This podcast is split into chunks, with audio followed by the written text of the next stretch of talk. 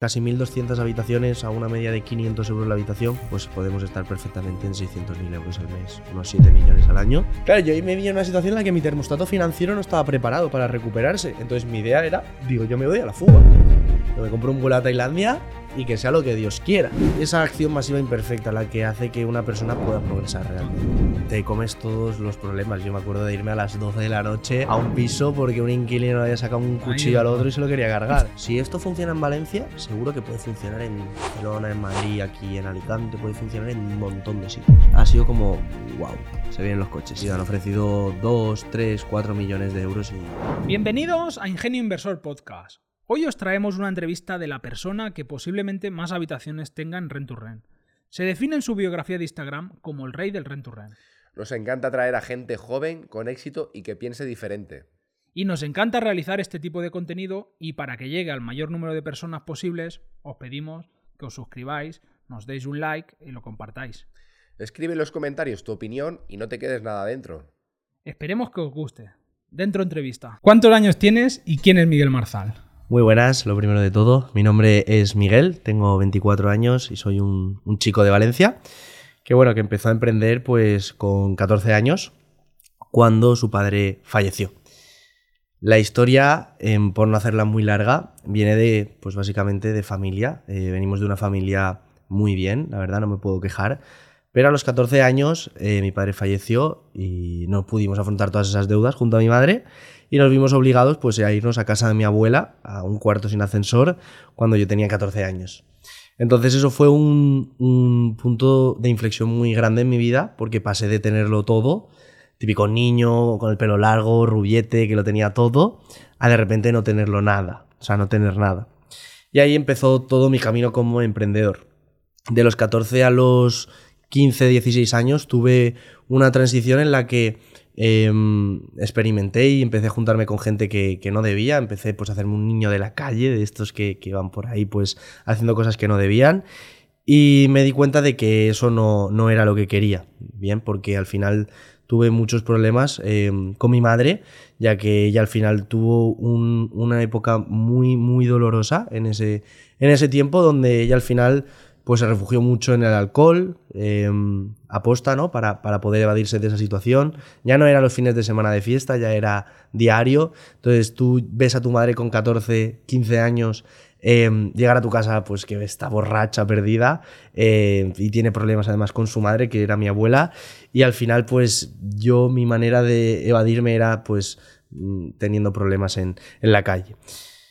A los 15, 16 años me di cuenta de que de que no quería ese tipo de ambiente, no quería ese tipo de situación, entonces decidí unirme lo más posible a mi madre para que saliese de, esa situación. Y entre mi abuela y yo la ayudamos muchísimo a que ella dejase de tomar, a que se rehabilitase. Y yo poco a poco empecé a, pues, a encaminarme un poquito mejor por ese camino, ¿sí?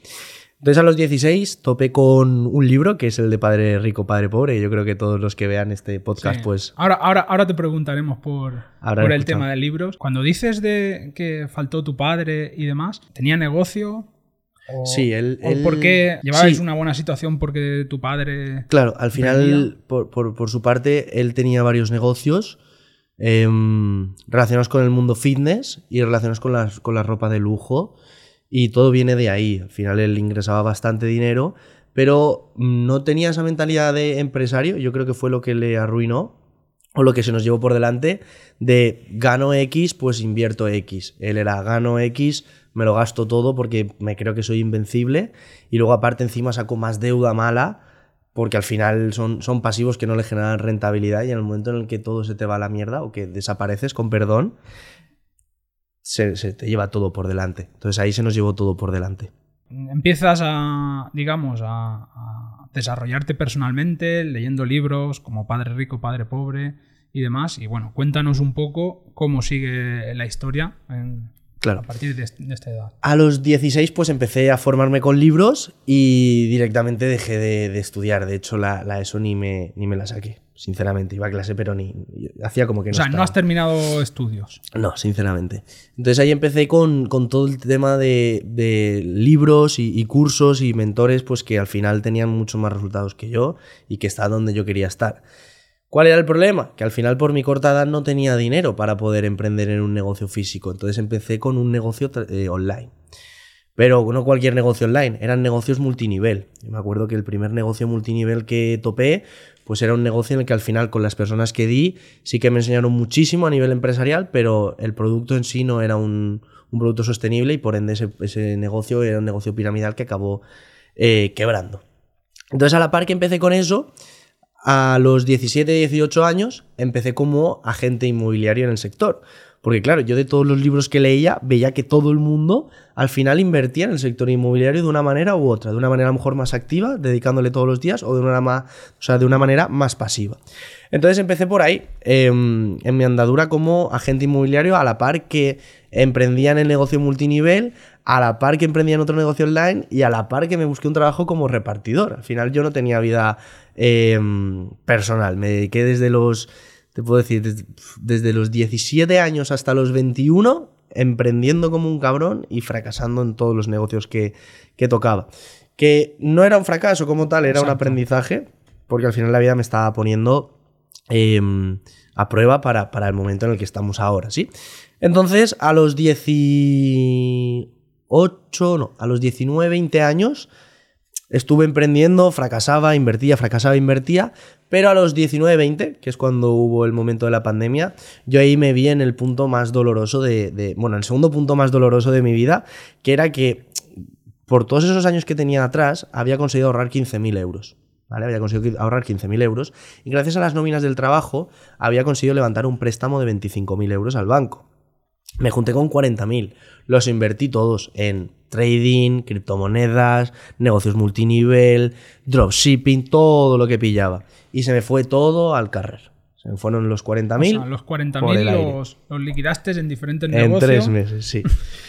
claro, yo ahí me vi en una situación en la que mi termostato financiero no estaba preparado para recuperarse. Entonces mi idea era, digo, yo me voy a la fuga. Yo cojo, me quedan 1.000 euros en la cuenta, me compro un vuelo a Tailandia y que sea lo que Dios quiera. Y me voy a Tailandia. Y ahí no lo sabía nadie. Total, que unos días antes de tener el vuelo, pandemia, encerrados. No puede ser. O sea, no puede ser. ¿Qué coño acaba de pasar? Total, que yo lo cogí como un aprendizaje para decir, pues ahora estos dos o tres meses en los que vamos a estar encerrados, voy a aprovecharlos para formarme más todavía y aprender más. Total, que terminó, estuve los tres meses, pues todos mis amigos jugando a la Play. Em, lo típico, ¿no? Que estás en casa viendo películas, viendo series, sin hacer nada. Yo todo lo contrario. Me despertaba y desde que me despertaba hasta que me dormía estaba leyendo o viendo cursos, leyendo o viendo cursos. Y ahí empezó mi, andadura en, más, más a saco en el sector inmobiliario. Hasta que descubrí, pues dentro de todas las maneras que había para hacer dinero en el sector inmobiliario, la del rent to rent, la del alquiler por habitaciones. Entonces dije, ostras, que se puede alquilar y realquilar por habitaciones y encima es legal. Y, sí, informándome vi que sí, obviamente siempre y cuando el propietario te aceptase y mientras a nivel legal y fiscal estuviese todo bien hecho. Entonces terminó la pandemia y me puse como un loco a mm, buscar pisos hasta que al cabo de un mes y medio dos di con el primer piso. Claro, yo no tenía dinero en ese punto. Estamos hablando de que tenía, pues lo poco que he podido sacar esos tres meses haciendo cuatro tonterías por internet, dos mil pavos. Tenía 2.000 euros en la cuenta y una deuda a mis espaldas de la hostia. Tú dices, ostras. Cuando la gente me viene y me dice, oye Miguel, pero ¿necesitas dinero para comenzar? Sí, no, obviamente el dinero es una herramienta que te va a hacer tu crecimiento mucho más rápido y mucho más sencillo. Pero realmente puedes empezar sin dinero. Yo he empezado sin dinero y con deudas. Cuando estás en ese punto de, de necesidad o desesperación, haces lo que sea para sacarlo adelante. Total, que al cabo de un mes y medio o dos, cuando yo tenía 19, 20 años, este, mm, me aceptó un propietario porque se lo supe vender, porque no era ni autónomo, ni tenía documentación de solvencia, ni tenía nada. Pero, ¿Cómo, cuéntanos un poco cómo era, ese primer piso? O eh, sea, mm, eh, ¿dónde era? O sea, ¿en qué ciudad? ese piso es en Valencia, en la avenida Burjasot, que de hecho es el primero que he comprado, haciendo la metodología de alquiler con opción a compra. Era un propietario bastante mayor, jubilado, que tenía bastantes pisos y me dijo, mira, yo creo en la juventud porque no hay emprendedores como tú a día de hoy y voy a darte un voto de confianza y voy a darte esa, prueba. Pero por favor, si te fuese mal, te pido que no entremos en problemas legales, sino que me devuelvas las llaves y ya está. Y ahí se acaba la historia. Muy bien. No me conocía de nada, me dio ese voto, eso fue como, ostras, ¿sabes? Y aparte el de la inmobiliaria me ayudó mucho a encarar todo el tema del contrato, porque yo no tenía ni idea de hacer contratos. Yo los cogía de internet en una web que se llama Abogados para Todos, pues cogí esa web y, de ahí descargando y modificando cuatro cosas, empiezas con, con los recursos que tienes. Total, que yo tenía ahí 1.500 euros, que eran para la fianza y el mes de entrada. Mm, Bueno, la comisión de la agencia, perdón, y la fianza. El mes de entrada me dio un mes de carencia porque estaba vacío el piso. Claro, yo firmo y digo, vale, tengo un piso alquilado, tengo un mes para montarlo y alquilarlo. Y no tengo pasta. ¿Cómo lo voy a hacer, sabes? Y aquí no me va a dar dinero ni Dios todavía porque estoy empezando este modelo de negocio. Total, que me fui, nada más cogí las llaves al piso. Yo ya venía de tener anuncios ganchos previo, ya con demanda, es decir, ya había validado que se iba a alquilar. Entonces ya fui al piso y me tiré toda la mañana llamando y agendando visitas. Con pequeñas estrategias de marketing. No, tienes que venir ya porque hay 10 personas más interesadas. Total, te vas buscando la vida y llegaron al piso los, los primeros inquilinos. Yo en el móvil con una aplicación empecé a hacer como una especie de renders. No, yo porque soy constructor y te lo voy a alquilar sobre plano, esa habitación a tu gusto, a la carta. Les contaba una película que, bueno, que quedaba bastante bien. Para que os hagáis una idea, no tenía ni, ni dinero para poder poner sábanas. Y la excusa perfecta era que había eh, pandemia y que yo no podía poner sábanas, obviamente. Imaginaros O todos sea, los costes utilizabas, a, digamos, a, a las per- a los inquilinos para, para Financiar mostrar, los proyectos. Para, para financiar los proyectos. O sea, Eso cuando venían a alquilarte, digamos, les ofrecías la posibilidad de hacérselo a varias Eso es. configuraciones, varios, a su gusto, ¿no? Por Eso decir es. algo.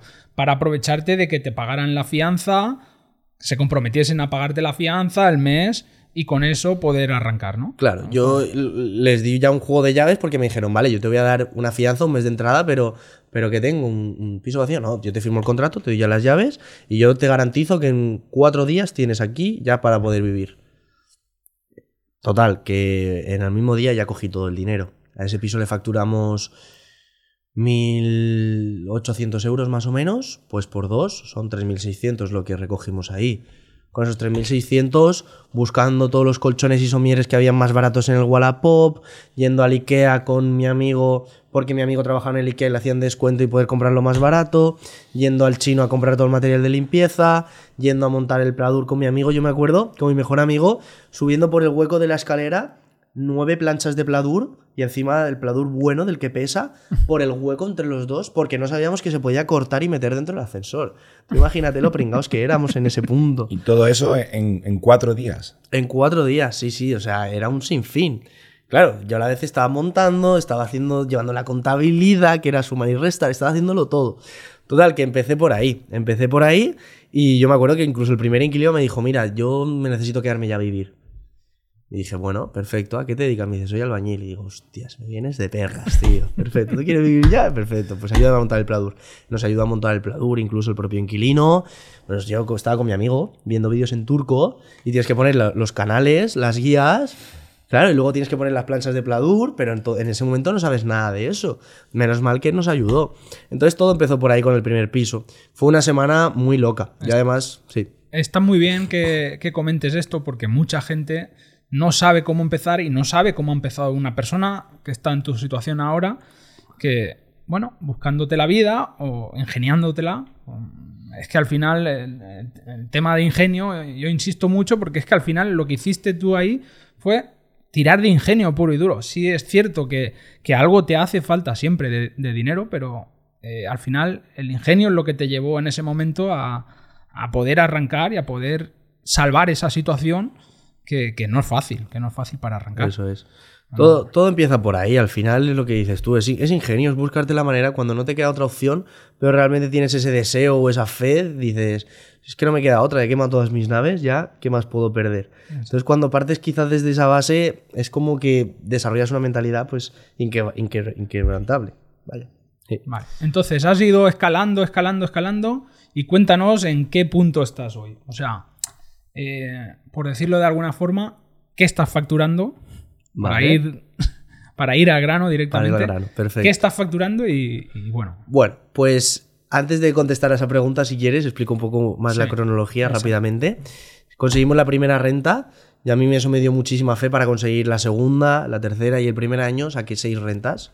Claro, yo ahí ya me hice autónomo.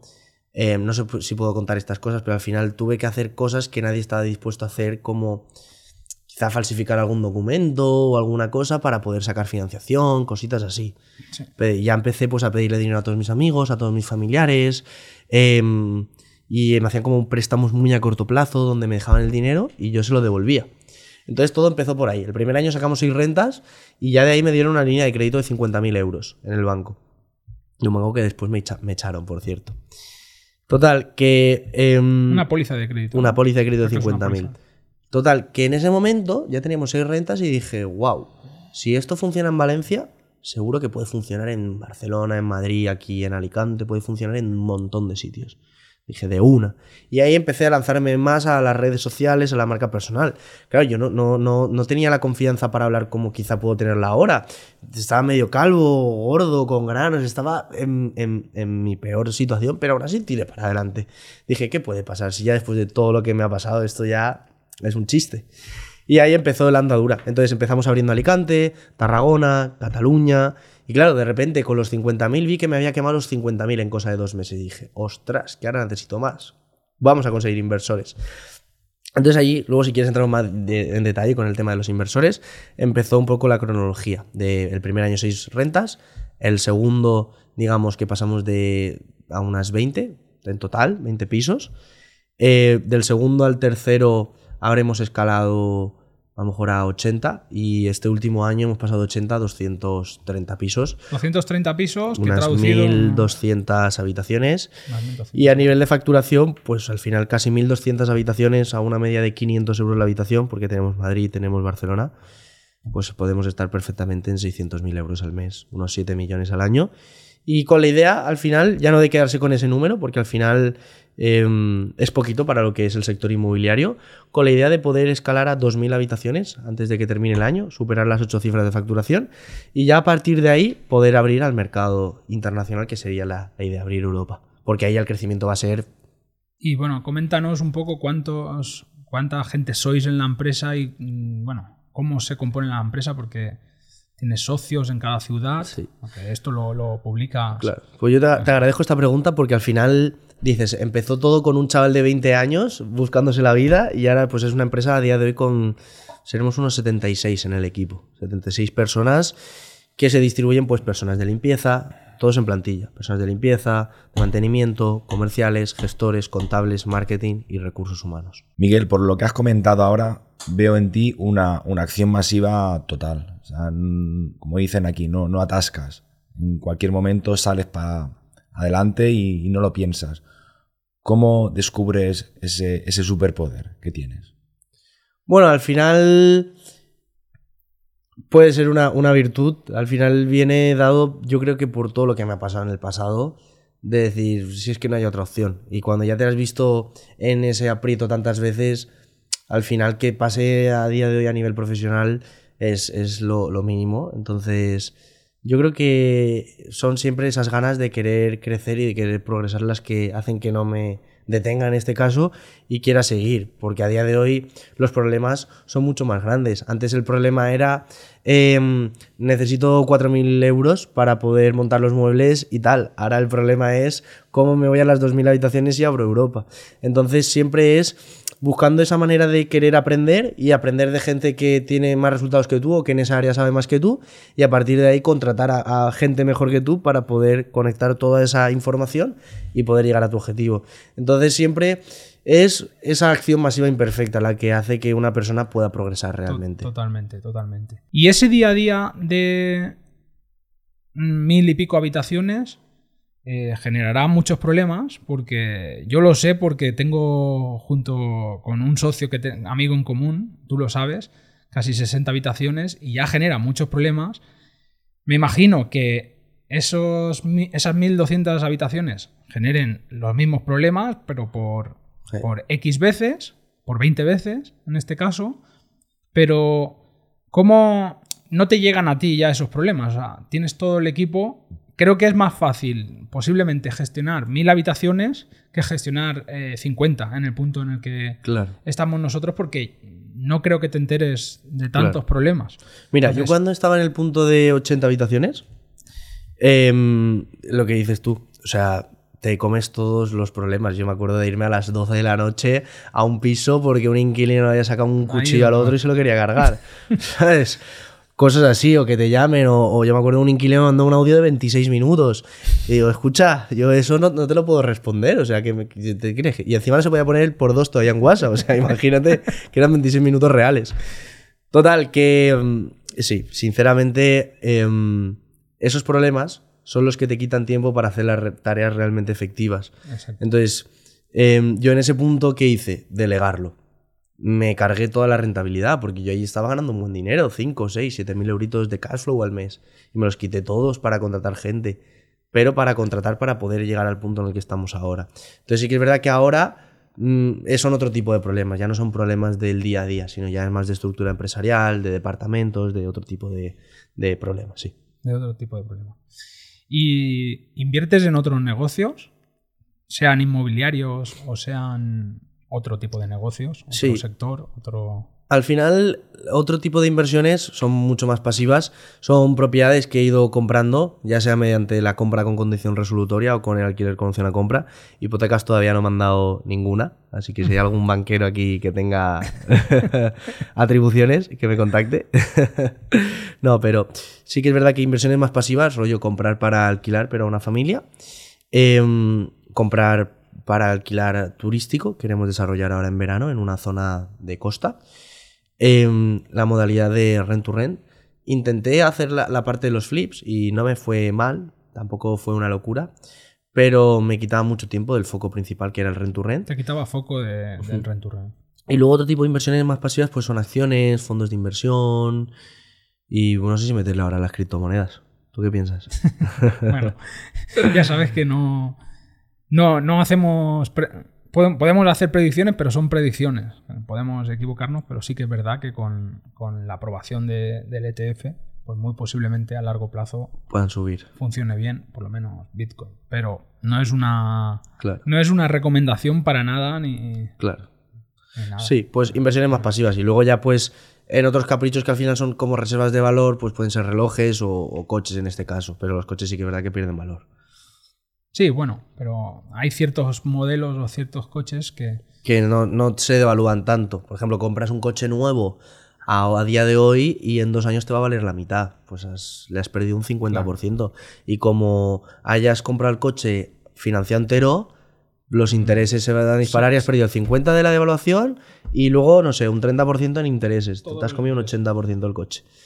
Entonces sí. Para una persona con, con 20 años, en la que puede verse reflejado con, tu historia, a nivel de eh, estudiante parecido a ti, sin recursos, poquito dinero, y, verte qué números tienes para traducírselo en, poquitas tareas y desde el inicio, ¿qué le aconsejarías para que pueda dedicarse a, sobre todo a lo que manejas, al rent to rent?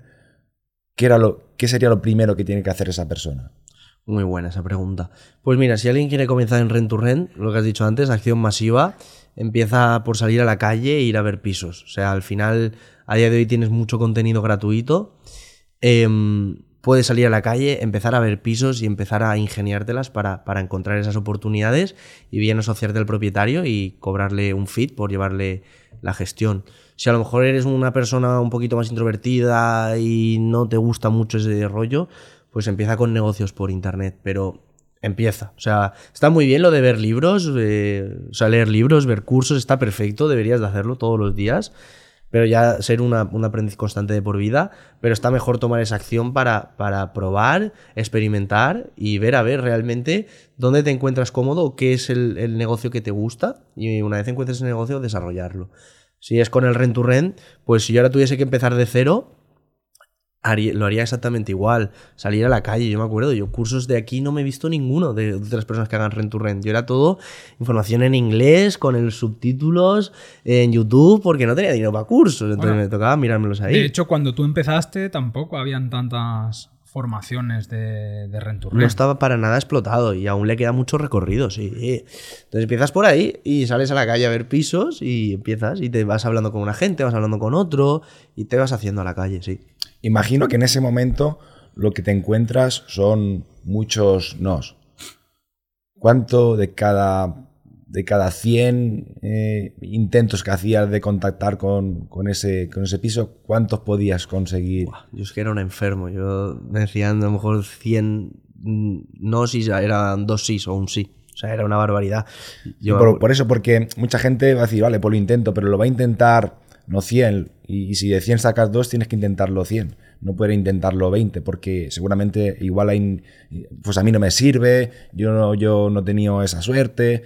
Entonces, por eso es importante que la gente vea o sea, el- la cantidad de veces que hay que intentarlo. claro. La acción masiva no es 20 veces, pueden ser 100 para conseguir esas dos entrevistas. Nosotros ahora en el punto en el que estamos, pues el ratio lo tendremos en uno de cada 25 o uno de cada 30 más o menos. Pero claro, al final si son 20 ciudades con ver dos pisos al día, Y, y por curiosidad, ¿tú se lo transmites así al equipo? O sea, en las reuniones semanales le dices, tenéis que visitar 25 pisos, me tenéis que traer 25 visitas. se ponen objetivos, obviamente, se ponen objetivos, ellos saben la media y hay ciudades donde sacamos un montón de pisos porque se ven más propiedades y Claro. otras ciudades donde no se ven casi pisos, no se sacan propiedades. Claro. Sí, porque pasa como una ciudad como Alicante, ¿ves? Te pones a mirar eh, alquileres y, y no salen tantos, entonces. Hay que estar ahí al pie del cañón. Y luego otra muy buena, ya no es solo mirar los pisos que entran por plataformas como Idealista, Correcto. es ir a la propia inmobiliaria. Yo me acuerdo de, de ponerme el traje y plantarme en la inmobiliaria y decir, mira, aquí estoy yo, quiero hablar con el jefe, ¿dónde está el jefe? Y explicarle al jefe lo que hacía, lo que estaba buscando. Y bueno, algunos pues como que sí, sí, sí, no te dicen nada. Sí. Pero alguno te dice que sí, y es el que te trae pisos. Sí, de hecho, yo creo que eh, la mayoría de inmobiliarias ya no llegan a publicar el piso, porque hay tanta demanda de alquiler que tienen una base de datos de clientes interesados. Entonces, ¿cuántos pisos pasarán que no llegan a, ni a Idealista ni a ninguna plataforma? Porque ya tienen una base de datos propia eh, la misma inmobiliaria. Claro. Entonces, esas relaciones son, Tienes que estar ahí antes son que los claves. demás. Eso esas es. relaciones son claves. Eso es. Eso Esas es. relaciones son claves. Cuando la empresa crece tanto, como has dicho, que ya tienes, eh, creo que has dicho, es más de 70 trabajadores, ¿cómo le transmites eh, esa cultura que a ti te hizo empezar eh, para conseguir todo eso? Porque llega un momento que tienes que delegar también esa, esa cultura, esa, esa chispa. ¿Cómo lo creas? Es muy heavy, sinceramente, porque es algo totalmente nuevo, es un momento de incertidumbre. De hecho, hasta hace un mes y medio no tenía departamento de recursos humanos. Entonces era yo el que tenía que estar hablando con todos. Claro, era una locura porque al final yo también tengo que hacer otras tareas importantes, no solo atender a todo el equipo.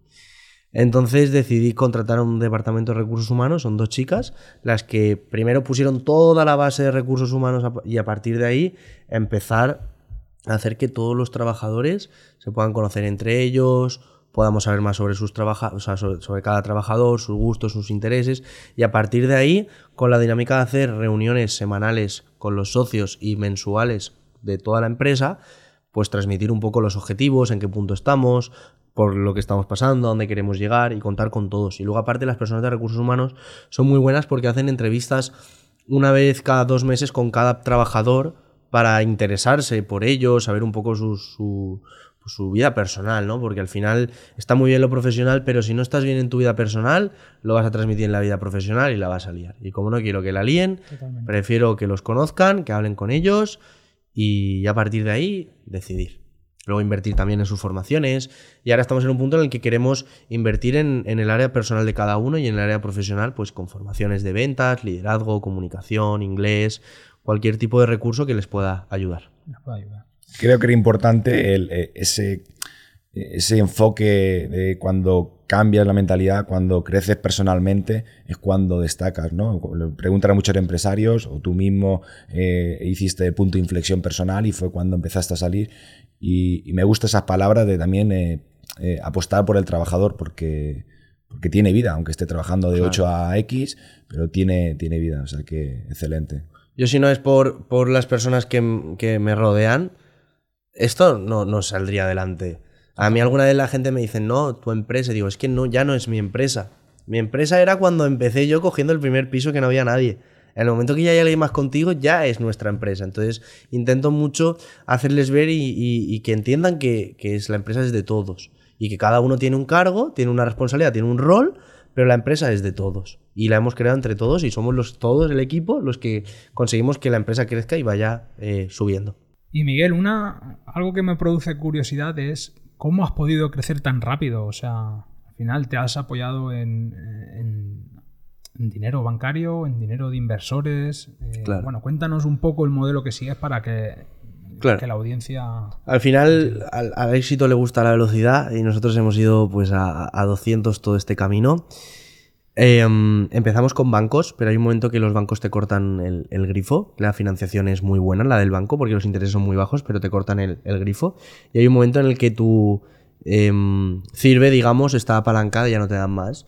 Entonces nosotros ahí recurrimos a inversores privados. Empezamos con inversores privados con cantidades pequeñas, 20, 30, 40 mil euros, dándoles rentabilidades astronómicas, un 30 un 40% anual, barbaridades, animaladas, y yo decía, ahora lo pienso y digo, joder, pero en ese momento no tienes marca, no te conoce ni Peter, dices, pues esto no hay otra, o, no saco proyectos. Entonces empecé ahí con, con estos inversores. Em, y ya poco a poco, a base de ir haciendo marca, ir aportando valor, pues hay inversores que quieren invertir contigo y de ahí pues últimamente los proyectos que estamos cerrando suelen ser del 10 al 15% anual, ya que es algo para el inversor bastante atractivo y a nosotros no se nos va tanto, porque a día de hoy los tipos de interés ya están al 6-7 de lo que están dando los bancos. Entonces trabajamos con, inversores y gracias a trabajar con inversores es como hemos podido crecer tan rápido de una manera tan vertiginosa, porque al final en este último año si hablamos de números, habrán sido, el otro día subí una foto y todo, de más de 2 millones de euros en rent to rents. Que a lo mejor dices, vale, 2 millones de euros a lo mejor en flipping house son migajas. Pero en rent to rents, a rent to rents de media de 15.000, 10, 15.000 euros, son muchos rent to rents los que, hemos, los que hemos invertido. Han habido proyectazos donde hemos metido 150.000 euros en rent to rents así. Pero sí, a base de, invertir con inversores. Estaría bien que explicases por qué puedes pagar esa rentabilidad por, por, por el simple hecho de que, bueno, tú esos, si un inversor te deja 50.000 euros a, a dos años, por ejemplo, tú en esos dos años eh, le das varias vueltas a, a- esos 50.000 euros. Claro. Entonces, por eso puedes pagar ese... Claro. A nosotros de media, cada rent to rent nos puede estar generando un 70% anual de rentabilidad. Entonces, claro, le damos un 15, un 10. Se nos queda todo ese margen. ¿Cómo calculamos la rentabilidad? Esto es muy sencillo. Por poner números. Al inversor nos deja 10.000 euros, ¿vale? Y yo le digo, vale, yo te voy a dar un 20% en dos años. Total, serían 12.000, ¿no? De vueltas. Sí. Pagaderos mensualmente. De 12.000 entre 24, ¿cuánto es? Eh, 500 euros Sí. al mes. Pues le pagamos 500 euros al mes. Yo con 10.000 cojo un rent to rent que me va a generar a lo mejor 900, 1.000 euros. Vale. Pero es que el primer mes cojo el doble de ese piso Las fianzas. por las fianzas. Entonces sigo teniendo más liquidez. Entonces nos da para devolverle al inversor su cuota y si a nosotros nos fuese un mes malo, como puede ser junio, julio, donde baja un poco la demanda, seguimos generando rentabilidad o break-even de los meses previos para poder seguir devolviéndole. Por eso os puedo decir que el 90% de inversores que tenemos han repetido. Y el que no ha repetido nos ha traído gente. Correcto. Porque al final, cuando tú das un buen trabajo, te van, te van dando, te van recompensando. Porque tú devuelves todos los meses. Sí que es verdad que te puedes retrasar algún mes. O puede haber algún momento que tardes un poquito más de la cuenta. Eso no lo voy a negar, nos ha pasado. Somos personas. Al final es un negocio lleva tres años y no paramos de crecer. Tres, cuatro años. Pero aún así seguimos devolviendo todos los meses. No hay ni un solo inversor desde que empezamos la empresa que haya perdido dinero. Todos han ganado dinero, vaya. O algunos están en la fase pues, de seguir recuperando su Seguro. capital. Pero todos los meses devolvemos a los inversores y por eso ese éxito. Al final genera el proyecto de mil, mil euros de profit. Al inversor le pagamos 500 durante dos años. A los dos años él ya ha terminado con su inversión y a nosotros nos sigue quedando tres años de, de alquiler del piso. Como mínimo, pues son cinco años el contrato. Entonces seguimos explotándolo. Entonces este es un negocio que es más a largo plazo. Este es un modelo de negocio a largo plazo. Y ahora que estás, eh, menciona la palabra exp- expansión, imagino que, que necesitas de, de esa inversión también privada, pero ¿cuáles son los planes? Claro, el plan ahora mismo, porque en España prácticamente estamos en todas las ciudades más top, nos falta Canarias, Murcia y la zona de Galicia, Vigo, Coruña y todo esto. Más allá de eso, creo que estaríamos en todas las ciudades, a no ser que abramos Albacete o ciudades así que están bien, pero que no son grandes Potenciales. No son potenciales. Entonces, esa parte la tenemos cubierta y con la financiación que tenemos a día de hoy, que vamos consiguiendo, podemos cubrir toda España sin problemas. Ahí es el verdadero reto, ¿ves? Es el, problema ahora mismo. El problema antes era cómo monto el Pladur, ahora es, joder, cómo levanto, no sé, dos millones de euros y abro Europa. Pues estamos en esa encrucijada que estamos mirando de resolver. Ya tenemos varias ideas. Una es mediante un modelo de franquicias, simplemente. Ya llegar el momento de te vendo esta te vendo un negocio montado, llame en mano, me pagas X dinero, estamos contigo en todo el proceso durante un año, tienes a todo mi equipo, luego aparte me vas pagando un royalty anual sobre tu facturación y te quedas la franquicia toda para ti y abres cualquier parte del mundo. Algo así. Te quedas como la zona, por decirlo. Te quedas como la zona. ¿Quieres abrir París? Pues te doy París. ¿Quieres abrir, no sé, Roma? Creo que esa es la manera más rápida y efectiva para crecer, sinceramente. A nivel económico no, porque a nivel económico pues puedo coger yo y algún socio de aquí irme para allá y empezar a abrirlo. Pero eso llevaría mucho tiempo porque me tendría que ir yo presencialmente, por ejemplo, a Italia. No tengo ni idea de italiano, eso para empezar. Pero bueno, te toca irte a Italia. Abres Italia. Una vez abres Roma, tienes Milán, ¿no? Tienes Florencia, tienes un montón de ciudades en Italia. Luego París tienes un montón de... Pues quizá lo mejor es hacer otra estrategia de expansión mediante el modelo de franquicia. Yo creo que es la, la clave. Sí, buscando al final las barreras de- del rent to rent, de captar ese rent to rent, de hablar con el inquilino, con la inmobiliaria, yo creo que, que es, sería mucho mejor que, que encontrases una persona de, de la ciudad, o un socio, Eso o sea, es. crecer con un socio, porque esa barrera como que la, la, la eliminas un poco. A mí eso es lo, lo que me da vértigo, porque sé que si somos capaces de salir de ese problema, la empresa la podemos llevar perfectamente a 50 millones de facturación en 3 o 4 años, perfectamente. Pero ahora hay que juntarse de profesionales que saben de expansiones internacionales y de franquicias y son los que realmente te pueden ayudar, te pueden aconsejar y te pueden decir tira por ahí o tira por allí. ¿Y cuáles son los primeros países que te gustaría ir? ¿Francia e Italia? Francia, Italia y Portugal. Francia, Italia y Portugal. Sí. Miami también nos gustaría. Estamos mirando para abrir Miami porque ahí hay muchísimo hispanohablante y sería buen mercado. Pero Miami lo veo un poco más sencillo. Y al final no Bueno, lo veo tan accesible como Europa. Igual está muy desarrollado en el tema de, del Sí. rent. No, Hombre, allí no- estamos mirando habitaciones a 2.000 dólares. Ya. Habitaciones a 2.000 dólares. ¿Más sencillo Miami en qué, en qué aspecto?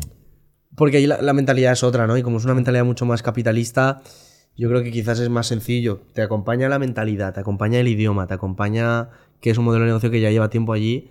Pues yo creo que todos esos factores pueden hacer que sea más fácil sacar una renta allí que a lo mejor en Francia yo que creo- no, no tal, ¿sabes? Creo que cuando le hablas allí a cualquier inquilino o cualquier. Ya. eh, Es, él tiene esa mentalidad ya de, de capitalista, de, de hacer negocio con, con el inmueble. No es como aquí. Aquí mucha gente tiene el piso de herencia.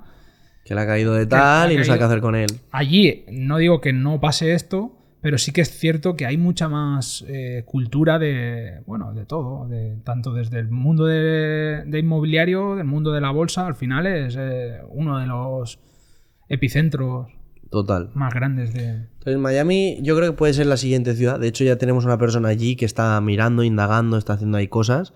Y nos gustaría abrir Miami.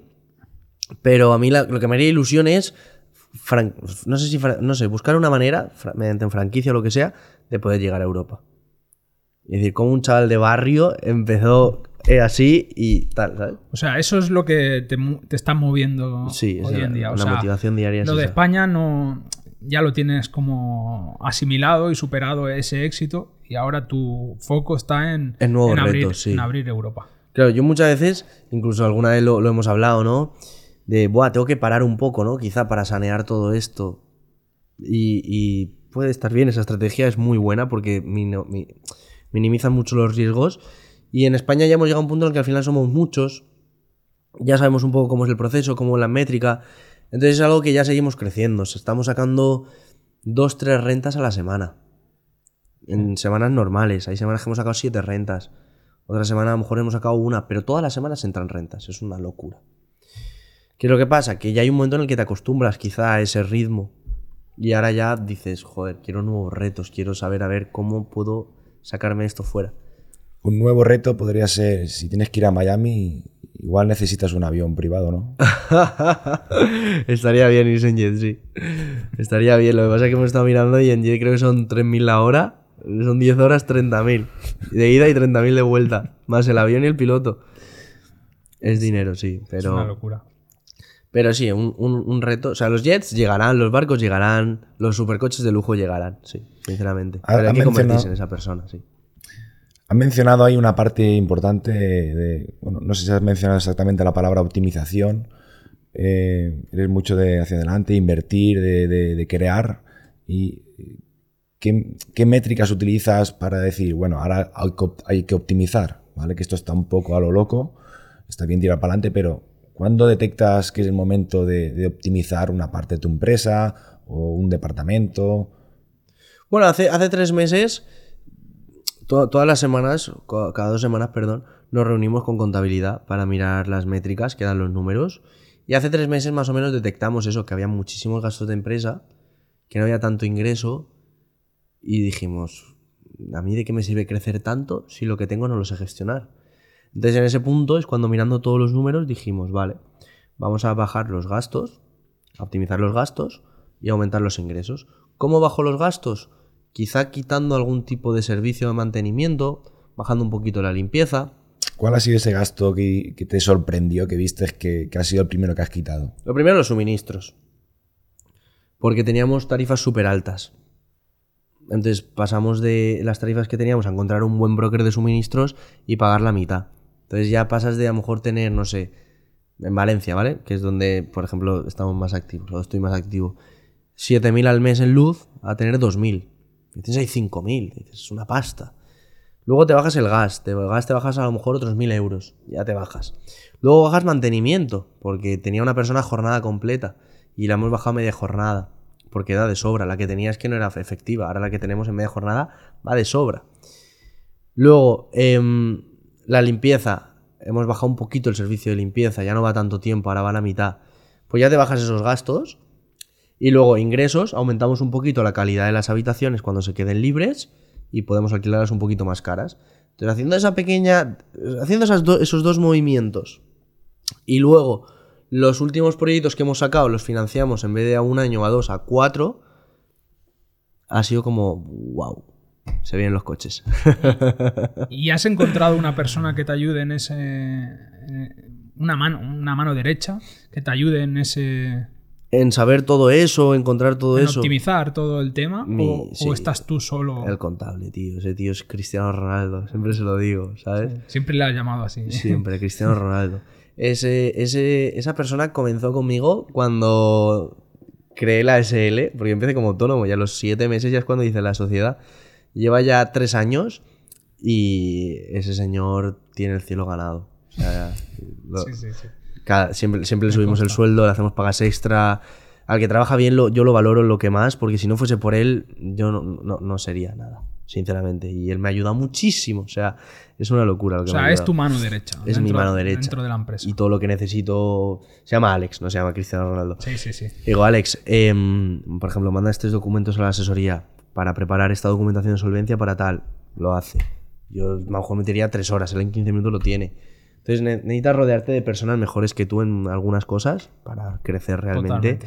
Y él es el que me asesora en todo el tema de los números siempre. Es una pasada. Sí. Totalmente. Sí. ¿Han querido comprarte la empresa? sí. ¿Por cuánto? bueno, la historia es que han venido varios fondos. Em, cuando, cuando vas a vender la empresa tienes que firmar la LOE y la DNA y no puedes decir el nombre. Pero han ofrecido, han ofrecido 2, 3, 4 millones de euros y no, no vendo todavía. Porque em, veo que es muy poco. Primero para lo que facturamos. Segundo, porque al final estos son tiburones y al final intentan comprarlo más barato. Y tercero, porque sé que esta empresa si hoy vale eso, de aquí a dos años va a valer cinco veces más. ¿Pero han querido comprarte toda la empresa o equity? Mi parte. parte de la... Mi parte, mi parte. Bueno, pero claro, tu parte, sí. Sí, porque por los socios, ¿no? Sí, mi parte. Y al final, la, la empresa, como he comentado, no es mía. O sea, al final soy como el CEO, el fundador. Pero están todos los socios. Y al final yo tengo pactos con ellos, hay sociedades de por medio. Entonces, si yo vendiese, ellos seguirían teniendo su participación. Y o bien podrían venderla o bien podrían em, Mantenerlo. mantenerla. Sí que es verdad que a mí me ofrecieron la que más, pues 4 kilos. Pero, Pero- por, por mi parte Pero tú desaparecerías de, de la ecuación. de la sí, a lo mejor. No te pidieron quedarte una- un año. Un año y pagos aplazados, pagos mes a mes.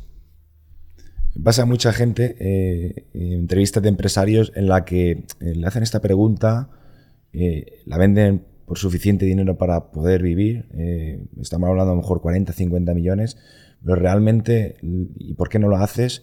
Muchos coinciden en que la, el estar en continua progresión en la vida, el estar en continuo desafío, es lo que les mantiene vivos. Sí. Entonces, eh, imagino que sí, ¿vale? Duda- Indudablemente por tu trayectoria es, es lo que necesitas. Estar vivo, estar en progresión. Yo sé que si vendiese, Eso. no sé qué haría, sinceramente. Porque te diría, sí, mira, yo lo vendo, compro pisos de 100, 150 mil euros, los alquilo en tradicional, sin ningún dolor de cabeza, y, y a vivir de rentas. ¿Y qué haces con todo ese dinero? Te vas de viaje, sí, pero no es lo mismo. ¿Con quién te vas de viaje? ¿Estás tú solo? Está perfecto, pero no Tienes es lo que tener un propósito y, y al Sí, final... me pongo a vender cursos, pues tampoco es la idea, ¿sabes? Prefiero, o sea, yo mi idea es se- seguir, de- lo que acabas de decir justo, o sea, seguir desarrollándome para ver hasta dónde puedo desarrollar como, como empresario. Y al momento en el que vea que yo ya no sea necesario en la empresa, y sí que venderé, pero de momento soy necesario, porque hay cosas en las que aún estoy yo en esos procesos. Entonces la, la idea es ir yo saliendo de poco a poco, y el momento que ya se cree un monstruo en el que yo no esté, ahí pues quizá ya plantee vender. Hmm. Porque además ahora lo que, lo que ofrecen son migajas. O sea, son migajas para el valor real que tiene y para lo que son estos tiburones, sinceramente. ¿Y, y qué piensas del tema impuestos? Bueno, el tema en España, porque tú por tu negocio eh, te toca estar muy localizado en, en España Sí. y bueno, eh, tienes que pasar por, por el aro. Sí, a ver, al final, ¿qué, qué voy a decir? Que al final na- nadie sepa, pagar impuestos es una, una mierda, con perdón, y al final se va un pastizal. A nosotros se nos va un 25% en sociedades, luego se van IVA, luego se van retenciones, luego se van la seguridad social de todos los trabajadores, luego las trimestrales, se van un montón de impuestos. Pero si los pagas es porque los ganas. Entonces, en vez de enfocarme en el problema de, buah, estoy pagando un montón, voy a enfocarme en, buah, voy a ganar mucho más. Porque aquí en España se vive muy bien. Entonces, como no quiero entrar en esa mentalidad negativa de toxicidad de, guau, es que hay que pagar impuestos y es una mierda y no sé qué y no sé cuántos, totalmente. y, y rayarme la cabeza y decir, "Uf, por esa regla de tres me voy fuera de España, ¿no? A montar una sociedad en otro lado. Pues prefiero cambiar la mentalidad y decir, pues mira, hay que pagarlo, es parte del negocio, es un socio que nadie quiere, pero al que tienes que rendirle cuentas. Pues se le paga, se le tiene calladito, se le tiene contento, que no te digan nada y yo sigo haciendo mi negocio. Dentro de todo esto, pues obviamente siempre buscas la mayor optimización fiscal para pagar lo mínimo, pero eso es algo legal, o sea, no estamos hablando ni de evadir, ni de eludir, ni nada por el estilo. Estás hablando al final de optimizar todos tus recursos para pagar lo mínimo posible y así lo hacemos con buenos asesores. Imagino que mucha gente te, preguntará por redes sociales o te preguntará eh, cómo ayudarle. Ahora nos cuenta si tiene algún, alguna formación, alguna mentoría, pero antes quiero que me conteste la pregunta de cuáles, durante, cuáles son lo- los principales errores que ves en esa persona que, que empieza con, con este primer negocio. Con este primer negocio, no, con este negocio, cuáles son los errores claves y cómo, si tiene alguna formación, cómo vas a solucionarlos. Pues yo creo que lo primero es, es lo de siempre, la mentalidad y que tiene muchas creencias limitantes. O sea, me, vi- me vienen perfiles tanto de chavales jóvenes, empiezan, enséñame a ganar dinero, lo que tú haces. Pero es que yo, lo, lo que yo hago no lo, no lo vas a poder hacer ni tú ni nadie porque ya lo he hecho yo. Entonces tú vas a tener que hacer otro tipo de cosa. ¿Y cuál es la principal creencia limitante que... La primera es el dinero. O sea, piensan que necesitan dinero. Obvio, o sea, al final necesitas dinero, eso está claro, pero se puede conseguir. Y dinero ahí fuera hay muchísimo, lo que no hay son tantas oportunidades. Entonces, la, la mayor parte de los chavales, por decirlo así, la mayor creencia es el dinero. Luego yo les digo que no, que tienes que empezar por formarte a nivel interno. Y es como que ya, vale, ¿qué libro me recomiendas? Y yo te lo digo, perfecto. Pero si no te lo lees, ¿de qué te va a servir? No te va a servir de nada. Todo está ahí. La respuesta a lo que tú necesitas está ahí. En esos cursos, en esos libros, en empezar ahí. Y luego ya la gente más adulta, que sí que tiene el capital, ya son creencias limitantes. Ya consigo mismo. Buah, es que no sé si lo podré conseguir, es que tengo mi trabajo, es que tengo mi familia, es que tengo mis amigos, es que no sé qué, es que bla, bla, bla, bla. Y él es que es la excusa de los perdedores. Entonces, todo empieza ahí. Yo al final intento resetearlos, hablar con ellos y hacerles entender que están en el mejor punto de sus vidas. Joder, tienes un trabajo, tienes tu dinero ahorrado. Te puedes dar el lujo de invertirlo para generar más a que estás esperando para invertirlo. ¿Sabes? Totalmente. ¿Que no quieres invertirlo porque no quieres dedicarle tiempo? Perfecto, invierte. Ya no en mi empresa, puedes invertir en otros productos financieros que den rentabilidad, pero mueve el dinero. Entonces esas serían un poco las dos partes. Las creencias limitantes que la gente se va metiendo en su cabeza porque se piensan que no son válidos y las creencias limitantes del dinero de que porque son muy jóvenes y no tienen dinero los van a rechazar. ¿Cómo piensas ayudar a esas personas? ¿Tienes algún tipo de, de contacto directo, de formación para, para bueno, ello? sí, al final tenemos todo el contenido que regalamos en, en el Instagram de la empresa y en el YouTube de Miguel Marzal. Y a partir de ahí, cuando hay gente que ya quiere un trato mucho más privado, personalizado, one to one, ya les damos una mentoría. Ya una mentoría mm, donde garantizamos dos rentas. Si no les devolvemos el dinero de la mentoría. Entonces es potente porque yo te, garantizo dos rentas y no te devuelvo el dinero. Y ya no solo tocamos ese área económica de las rentas, sino joder, estás conmigo y mi equipo. Te vamos a dar todo nuestro mindset para que lo puedas desarrollar. Y ahora sí que es verdad que teníamos pensado empezar a desarrollar un curso, poder grabarlo y poder darlo. Eh, no sé si será gratis o si será un precio, pero será irrisorio para todo el valor que daremos. Y cambiando de tema, eh, coméntanos un poco qué caprichos tienes, te gusta viajar, pero coches, relojes, ver, porque lo muestran en redes sociales, coches, relojes, eh, bueno, eh, lifestyle de... Bueno, al final mi abuelo em, falleció también, nunca lo he podido llegar a conocer, pero por lo que me ha contado mi abuela, siempre ha sido un fanático de los coches y yo creo que de ahí viene un poco mi pasión por el motor, no lo sé. Em, a nivel de coches sí que es verdad que me, gustan bastante y cuando ya he visto la oportunidad estoy comprando coches sinceramente y las dos últimas adquisiciones en tres meses han sido pues un X4 Competition de 510 caballos y la semana, bueno, la semana pasada no, este martes un Mercedes AMG GTS. La MG. O sea que muy contento. Eso a nivel de caprichos. Luego a nivel de otro tipo de caprichos, pues quizá los relojes. Pero ya más allá de eso, em, soy más partidario de si tienes líquido, invertirlo en patrimonio y el cash flow de ese patrimonio, pues que quizás pague esos, esos caprichos. Correcto, o sea, el modelo Kiyosaki. El modelo aquí, eso es. Muéstrame el, el activo que va a pagar este pasivo. Eso es. O sea, Entonces, a nivel de caprichos, esos han sido los últimos y sí que es verdad que se disfrutan. Pero, si os soy sincero, al final, el coche que más ilusión me hizo fue el, el- el BMW, el M2. Fue porque es el primero y es como. ¡Buah! Lo he conseguido. El coche de mis sueños por el que me he estado visualizando tanto tiempo ya lo tengo. ¡Wow! sí. Y ahora estos dos, sí, los disfrutas un montón y son una locura, pero no tienen las, las mismas ganas ni la misma ilusión que con el primero, sinceramente. Sí, totalmente. Y también eh, muestran mucho que te gusta mucho viajar. O sea, han mostrado en redes sociales viajes además, Potentes. viajes potentes. viajes potentes. Eh, bueno, cuéntanos algún viaje y, y- y nos coméntanos un poco. Claro, pues mira, el, último viaje fue, bueno, este verano sí que es verdad que me di caña, me fui todo el mes de agosto, estuvimos por Miami, Vietnam y Filipinas, de hecho fui con mis socios y antes de eso me fui a, escalar el Everest, me fui con mi madre a, a- a subir el Everest. A subir el Everest. O sea que sí, al final, si puedes organizártelo todo bien, gestionarlo y saber delegar, puedes tener tiempo para, para viajar 100%. Miguel, ¿qué cosas eh, quisieras eh, y no puedes comprar con, con dinero? Buah. Esa pregunta. La pregunta de Pablo, esa es la pregunta, las preguntas de Pablo. ¿Qué quisiese? O sea, que si Sí, estamos hablando de, de coches, de relojes, de viajes, cosas que, que puedes adquirir con, con dinero, pero creo que también hay una parte de, de- riqueza que no siempre se valora con, con dinero y, y hay muchas cosas que, que no podemos comprar con dinero y, anhelamos o, queremos. ¿Cuál es la primera que te viene a la Bueno, quizás eh, poder haber tenido relación con mi padre, ¿no? Y poder seguir estando con él.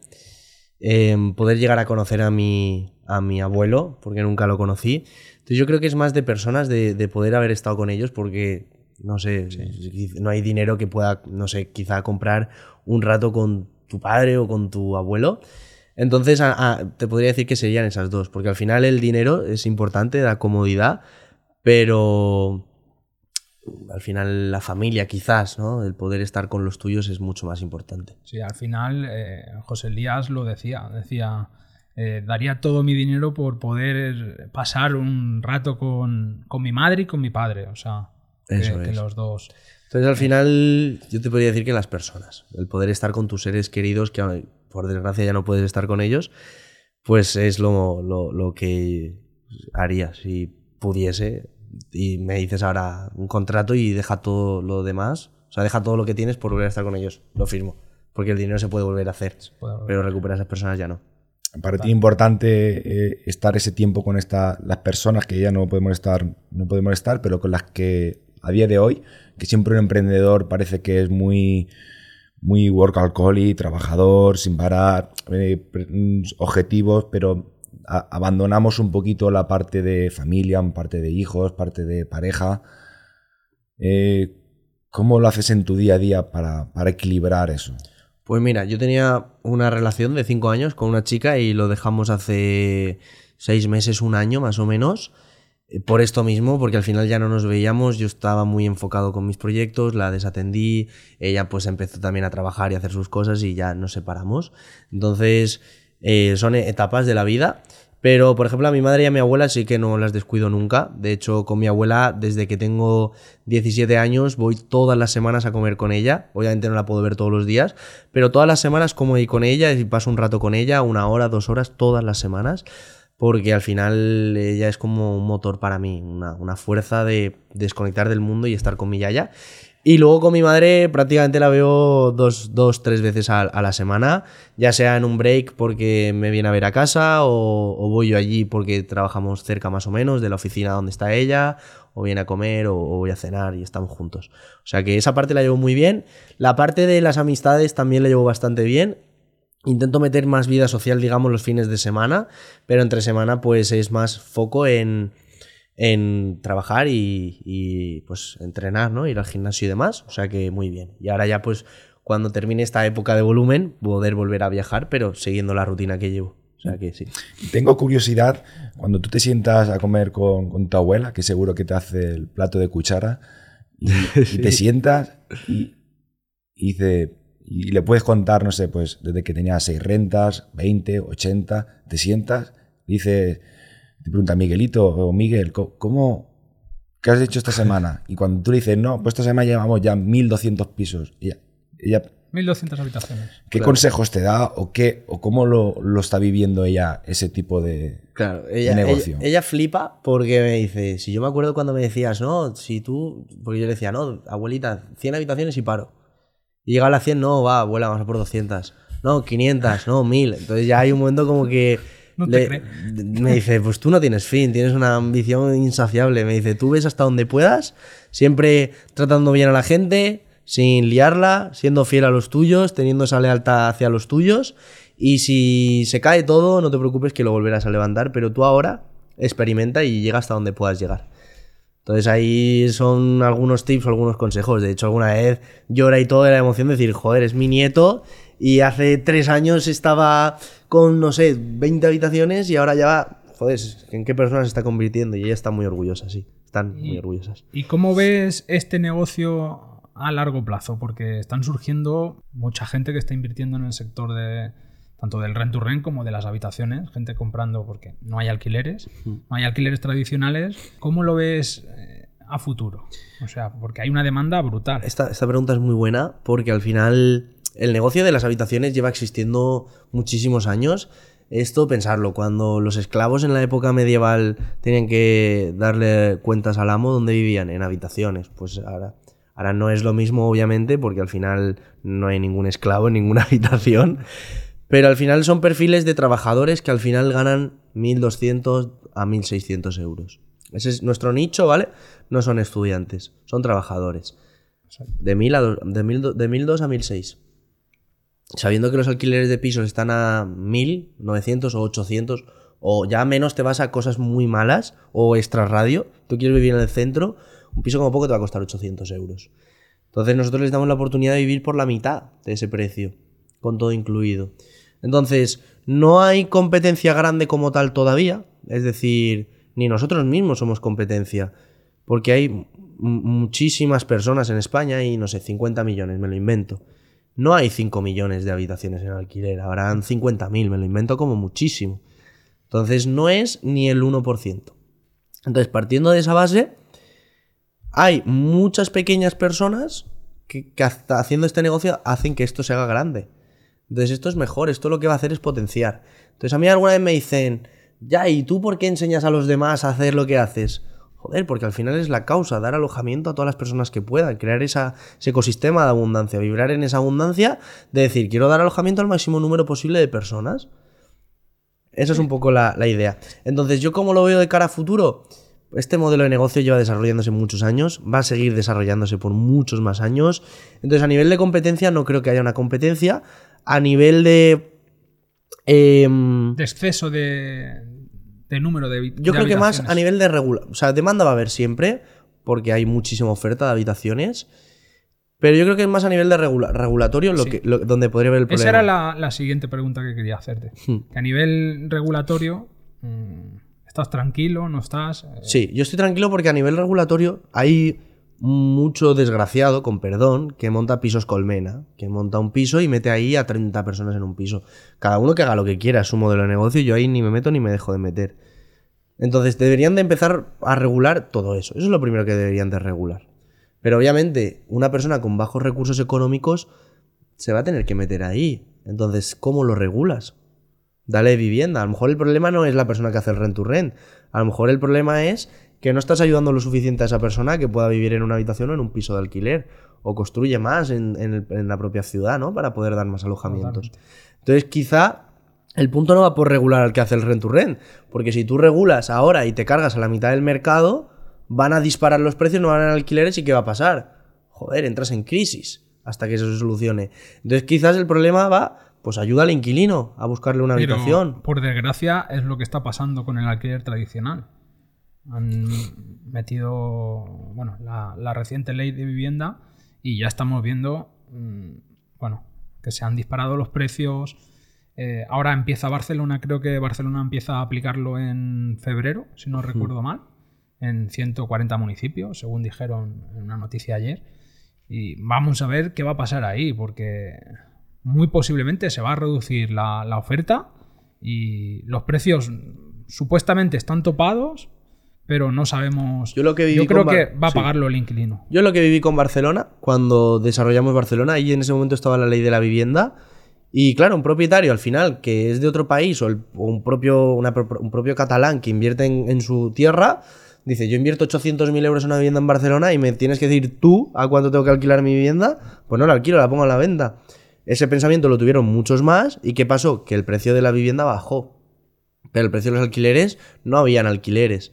Entonces ahí nosotros aprovechamos para entrar en todos esos alquileres que habían regulados. Ahí nos benefició a nosotros. ¿Qué puede volver a pasar? Esto mismo que comentas, o que se disparen los precios o que no haya oferta y bajen los precios de mercado. Claro. Y obligues al, al- al que alquila a vender. Y como van a entrar muchos más pisos en oferta, va a bajar. Sí, totalmente. Totalmente. Algo así podría pasar. A nivel de regulaciones, con alquiler turístico, pues lo puedo llegar a entender. Con alquiler de habitaciones, una persona que va a vivir, nosotros mínimo dejamos a la- buscamos personas que estén mínimo de 9 a 12 meses. O sea, son perfiles de largo plazo. Pues al final, si les das un, un buen sitio donde dormir, todo limpio, todo bien arreglado, todo bien aseado y demás, pues no, no- no entiendo qué más regulación puede haber de allá. Si está todo en un buen estado. Esperemos. Esperemos, a lo mejor da por meter una licencia, de que tienes que tener una licencia por cada piso, no sé qué historia, pero Al final son muchos los pisos, no sé, y son muchas las personas. Dado la importancia de, las relaciones de personas y lo que estamos hablando en toda la charla, en, los pisos que, del rent to rent, eh, entiendo que cada persona puede ser diferente, cada- las personas no se conocen. ¿Cómo utilizas o qué estrategia utilizas para que no sea un polvorín el, el- el- el piso y no explote? Pues yo ahí la he liado porque yo me acuerdo de meter en el, en el- en el segundo piso. Puedo contarlo, un- me voy a explayar un poquito. En el segundo piso, que cogí de Rent to Rent, me prometieron los de Iberdrola que en dos semanas estaría la cometida de luz para, para poner la luz. Yo iba como un loco. como, quiero ya alquilarlo, quiero ya coger la pasta. Entonces, en el segundo piso, era agosto además. Cogí el segundo piso, cogí todo el dinero de los inquilinos haciendo la misma estrategia que en el primero, lo compré todo, lo monté todo y dejé a los inquilinos viviendo. Y ahí fui un cabrón, porque yo les dije, a ver, no hay luz. Podéis vivir donde estáis, pero aquí también podéis vivir. En unos días os lo darán. Nada, no te preocupes, yo vivo aquí, si tú me dices que mañana está. Total, que llegaba el día siguiente, al día siguiente y los dejé una semana sin luz. Total, me reventaron el piso. O sea, la nevera llena de comida podrida, el váter, el váter súper embozado. Entonces yo cogí a todos y les dije, mira, os devuelvo vuestra fianza, os devuelvo lo que me habéis pagado y os vais. Entonces lo hice más o menos así. Ahí aprendí una lección, que al final tienes que darle un buen servicio de entrada al inquilino y, no le puedes prometer algo que no puedas cumplir. Lo segundo es, en, el tercer piso, también la volví a liar porque también estaba loco por alquilar y metía a una señora de 80 años con tres chavales de 20 y y con dos personas así de treinta y tantos. Claro, se juntó un circo. Todo el día llama, que es la que le sacó el cuchillo al chaval, la, la señora. Porque claro, los chavales la vacilaban a lo mejor, aquella se cruzaría y diría que sí, pues te voy a matar, ¿sabes? Me llamaron a mí. Entonces me he encontrado de todo. Em, ahora ya buscamos perfiles más de, de la misma onda o de la misma vibra. Es decir, siempre buscamos el mismo tipo de perfil. Personas de 25 a 40 años, trabajadores, solteras, que no tengan mascotas, no tengan hijos y que vengan a trabajar. Ese es el perfil. Pueden ser hombres o pueden ser mujeres. Eso es lo que, lo que buscamos. Y de momento nos va bastante bien la convivencia. Siempre te sale alguien rana, alguien que no te esperas que tal, pero en líneas generales la ocupación que tenemos es del 97-98%. Y, y eso que nos has comentado es lo peor que, que te ha pasado en un piso. Eh, No, no, no, no. Me han pasado peores Cuéntanos cosas. alguna, alguna anécdota simplemente por Buah, que sepa la gente. A chunga. Me, me pasó una, pues llego al piso y coge y me cambia la cerradura el propio inquilino. Y digo, "Y, ostras, no puede ser, se me ha metido ocupa. Total, que llama al cerrajero, abrimos y el inquilino no estaba en ese, en ese momento. Entonces ahí aprovechamos para coger todas sus cosas, sacarlas fuera, eh, cambiar la cerradura y avisar a los, propios, a los otros inquilinos, a los otros compañeros y decirle, oye, no la abráis. Y no la abrieron y se fue. Y luego ese tío estuvo durante un mes hablándome por Instagram y hablando de mí en las redes sociales y que no sé qué. Y le decía, "Pero cabrón, cuenta la verdad. Me has cambiado la cerradura, llevas dos meses sin pagarme, tío. ¿Sabes? Di la verdad, no, no digas lo- solo lo que te interesa. Ese sería un segundo problemita. Em, luego, no sé, la policía ha ido alguna vez porque a lo mejor montan fiestas de, de y tal y la lían. Es una típica. Pero es algo común. O sea, no- o sea, común no, porque no debería de pasar. Pero puede pasar, sí. Puede pasar y alguna cosa así nos hemos comido. Luego, más allá de eso, pues si hago memoria me puedo encontrar cosas. A lo mejor, no sé. em, yo me acuerdo, pues, un- una pareja y encima eran, eran gays, se metieron ahí y empezaron a, pues, a tener sexo y, y- y a liarla ahí gritando y haciendo de todo. Y me avisaban también a mí los inquilinos. Luego entré a otro piso, me acuerdo, y el piso, todo, todo negro, todo oscuro, estaba, o sea, yo lo dejé de blanco, pintadito de blanco, todo súper bonito, súper aseado, y llego a la semana y lo veo todo aquello negro, las sábanas negras, las paredes negras, todo negro. Y digo, ¿pero esto qué es? ¿Un cuarto oscuro qué? Yo creo que era un cuarto oscuro y que ya sabes lo que harían. Entonces, sí, te vas encontrando cosas que de verdad. Ahora, o sea, en el momento dices, madre mía, el trabajo que tengo aquí, porque ahora para quitar la pintura de esta negra son 14 capas blancas. Pero ahora lo echas de menos con nostalgia. Porque Sí. Yo ya no sé ni quién vive en los pisos, sinceramente. Miguel, ¿y qué libro, qué libro te ha marcado? ¿O Pues ¿Qué mira. libros te han marcado? Yo te puedo decir que me habré leído más de 150 libros y hay dos: el del secreto y el de Los secretos de la mente millonaria. Esos dos ¿De T. Har- T. Eso es, y el otro. esos dos son los que más me han marcado y son sinceramente los que me han dado todo ese desarrollo personal interior para poder mostrárselo al mundo y poder crecer a nivel empresarial. Pero la gente siempre ve el resultado, siempre ve los coches, siempre ve lo material, pero no sabe todo el trabajo que hay detrás. Entonces siempre hay que empezar por el yo, por el ser, por mejorar tú, por transformarte, ¿no? Por tener ese, ese- esa elevación de conciencia o de vibración para poder vibrar en otra frecuencia y poder enseñárselo al mundo y poder atraer otro tipo de cosas a tu vida. Totalmente. ¿Y ¿Quién ha sido tu mentor en esa parte de desarrollo personal, fuera de los libros? Un poco ese- esa frase que te dice, ese consejo que te dice, ¿quién? Pues mira, hay dos mentores, bueno, tres mentores que me han marcado mucho cuando empecé mi camino. Fueron de los negocios multinivel, estuve con ellos aproximadamente dos, tres años. Y claro, yo al final, un chaval de 17 años, 18, 19, que todos sus amigos están de fiesta y yo estaba con gente mucho más mayor que yo que me duplicaba la edad aprendiendo. Estas personas, pues son dos, uno se llama Javier, otro Rixio y la otra Sofía. Estas tres personas son las que más me han marcado porque yo he aprendido de ellos muchísimo y siempre me hacían mucho foco en pensar en abundancia, en atraer todo, todo lo que piensas lo atraes, que el dinero al final es consecuencia de hacer bien las cosas, ¿no? Y que es un, un resultado, no es el objetivo. Entonces, a partir de ahí, gracias a esos mentores, a nivel físico, digamos, de personas, son ellos los que os podría decir. Luego, cursos, pues habré pagado un montón, no sé, con un montón de personas. Y luego, online y libros, pues os podría decir Harfecker, eh, Seth Godin, Robert Kiyosaki, Gran Cardón, un montón, un montón de personas, sinceramente. De todos acabas cogiendo algo y al final, Napoleón Hill, ¿no? Son, Sí. son, sí. ¿Cuál es el mejor consejo que te han dado o, quién te ha dado ese mejor consejo y, y cuál fue? Eh, algo que te haya... Bueno, al final, algo que se me quedó mucho era que estas tres personas no me conocían realmente porque son de Cataluña y siempre me hacían creerme que estaba condenado al éxito. Entonces yo al final pasaba mucho tiempo con ellos, era un chaval, los veía con los resultados que tenían. Joder, con perdón, ¿eh? Te viene un tío que está facturando, ellos nos están facturando 10, 15 millones, están ganando un pastizal. Te, te dicen, yo sé que tú estás condenado al éxito, yo sé que lo vas a conseguir. Te lo repiten todos los días tu madre te lo está repitiendo también y te lo crees tanto que lo acabas consiguiendo. Sí, Entonces sí. yo el, el- Tú a lo visualizas y al Sí. final A nivel- el poder de la claro. visualización es... a nivel de consejos hay muchísimos que, que puedo contar nuevo que no sepamos ya, pues no sé, afirmaciones, visualizaciones, márcate objetivos, ¿no? Disciplinado, levántate a tal hora, haz todo esto. Sí, eso está muy bien, pero yo creo que para mí lo que me ayudó muchísimo fue pues que esas personas me repitiesen todos los días. Estás condenado al éxito, condenado al éxito, condenado al éxito. Y, y lo acabas pues atrayendo y materializando. ¿Tienes miedo a algo? Yo creo que no. Acción masiva se nota que, que verdad que, que no, atascas, sigues para adelante, eh, nunca tienes un no por respuesta, pero llegas a encontrarte en algún momento en, en tu vida, igual que cuando tenías 16 años y dijiste es suficiente de juntarme con estos, Sí. esta gente. Esa palabra de es suficiente, eh, últimamente te ha pasado en algún aspecto de tu vida que es suficiente dinero, es suficiente esto, es suficiente hasta aquí. Pues mira, a nivel de, miedos, te podría decir que no, pero vértigos, alguno, puede ser. Alguno, pues, a lo mejor que alguna vez te, te viene ese pensamiento irracional y dices, joder, es que a lo mejor se puede ir toda la mierda. Y, me entra ahí. Pero luego indagas un poquito más en ese pensamiento y dices, bueno, pues si se va, volvemos a remontar, no pasa nada, ¿sabes? Si ya has hecho una vez, la segunda la haces la mitad de tiempo.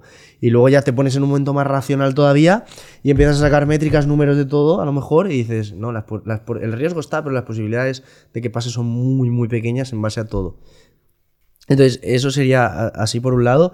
Luego, a nivel de suficiente, siempre he tenido quizás esa disciplina para saber discernir entre lo que es bueno y lo que no en, mis momentos de la vida. Em, quizá he tenido un momento de loquera unos meses atrás saliendo más de fiesta de lo que debería, porque al final te ves una posición social o económica alta y dices, soy imparable. Pero en el momento que he visto que mm, he salido de más de fiesta, he dicho, no, me controlo, paro y solo en momentos puntuales o cuando sea necesario, si es que es necesario, si no, no. He visto en las redes sociales que, que te defines como el rey del rent to rent. y me mola. Pero te pregunto, ¿el, el rey puede ser destronado de su castillo? Obvio, sí. Al final, yo lo hago por crear un poquito de hype, es al final la, la tontería de, pues, no sé, el rey del rent to rent. Sé que hay empresas quizás más grandes de, de habitaciones que nosotros. Yo a día de hoy no conozco ninguna en España, por eso de momento estoy como el rey del rent to rent, entre comillas. Porque al final yo no soy rey ni soy nada, obviamente. Eh, yo respeto muchísimo a los que hacen esta profesión y, y espero que sigan creciendo. Pero al final es un poco como el mote o como, digamos, el, el proverbio por, por, porque te identifiquen de alguna manera, sí. Bueno, Miguel, pues para cerrar vamos a hacer eh, una sección que llamamos palabra por palabra. Yo te digo una palabra y tú me tienes que contestar con una palabra o... Vamos a por ello. ¿Con una palabra o con una frase? Porque ya hablo mucho, ¿eh? Una palabra, la primera que te venga a la mente, máximo dos. Vale, con perfecto. una palabra. Vamos a hacer un ejemplo, una lenta. Sí, por ejemplo, política. Corrupción. Perfecto. Vale, vale, vale, vale. Ya le he pillado el rollo. Hijos. Sí. Cinco. ¿Quieres tener cinco hijos? Sí, sí, sí, sí. Me gustaría. es que no tengo hermanos. Me gustaría tener. Ah, es, es cierto, no tienes hermano. Me gustaría tener. Me gustaría procrear, ¿no? Entonces, hijos cinco. Rolex. G GMT. Submariner. Qué bueno. Agua. Fría. Coches. Lamborghini Aventador. Ahí donde iba. A ver, ¿a, a- a qué, ¿a qué aspiras? O sea, ¿cuál es tu... Lamborghini Aventador es Eh, el sí. coche que... Sí, yo creo que será el. Es que es ahí lo que pasa, que ha entrado mucha controversia con el, el huracán, ¿no? El, el huracán es el de los pobres. Y claro, yo digo, pues no, no me lo compro todavía. Voy a esperar al aventador. Entonces ese va a ser el siguiente. sí. Bueno, el siguiente será uno. Bien, mi palabra te va a gustar más. Atento y rápido. Sexo. Todos los días. Son más de dos palabras, ¿eh? A diario. Muy buena. Eh, universidad. No, imposible. Y dinero En abundancia. y riqueza. En abundancia también. Excelente, Miguel. Pues muchas gracias. Eh, hemos pasado un buen rato. eh, seguro que vas a ayudar a un montón de, de gente. Y que sigas expandiendo y, y que el rey del rent to rent eh, llegue a Europa y, y vaya destronando a algunos reyes monárquicos que, que no nos interesan. Y te traeremos, te traeremos cuando, cuando estés Hombre, en Europa. A mí me encantaría, sinceramente, lo que acabas de decir. O sea, al final que una empresa española sea la que domine toda Europa en el sector del rent to rent y a eso, a eso aspiramos. Producto nacional. Espera- fuego. Esperamos verlo. Pues sí, muchísimas gracias a vosotros por esta entrevista y la verdad que ha sido espectacular y está muy, muy a gusto aquí con vosotros.